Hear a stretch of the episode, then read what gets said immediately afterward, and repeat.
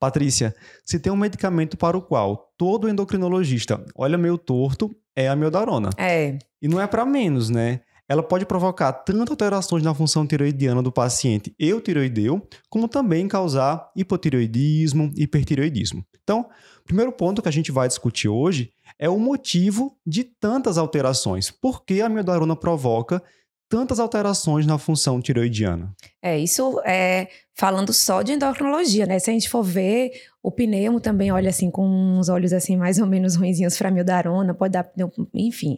Mas aqui falando especificamente de tireoide, acontece que a miodarona é um antiarrítmico ainda muito utilizado é, para as arritmias ventriculares, né? Então, se você é cardiologista, estudante cardio, residente, vai ver que é muito utilizado.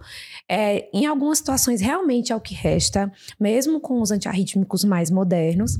E ela tem uma grande quantidade de iodo na sua composição. Então, assim, mas aproximadamente 35% do peso do, da molecular lá das gramas de amidarona são de iodo. E aí, quando o paciente toma a dose habitual lá de 1 a 3 comprimidos por dia de amidarona, isso dá de 50 a 100 vezes a quantidade de iodo que ele precisaria ingerir por dia. Então é um absurdo de assim sobrecarga de iodo a que aquele indivíduo é exposto.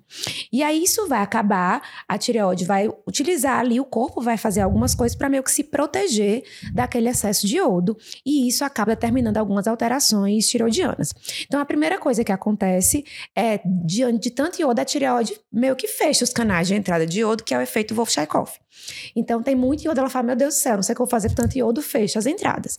E aí isso pode determinar algumas alterações iniciais ou até hipotiroidismo, como a gente vai comentar mais para frente. E fora isso, Além disso, vai ter algumas alterações na, na deiodinase, deiodinases, também como um mecanismo assim de proteção. Tem tanto iodo, tanto hormônio tireoidiano potencialmente sendo formado, que ocorre um bloqueio da, da transformação periférica em T4 e em T3. Então, tudo isso na tentativa de se proteger desse excesso de iodo.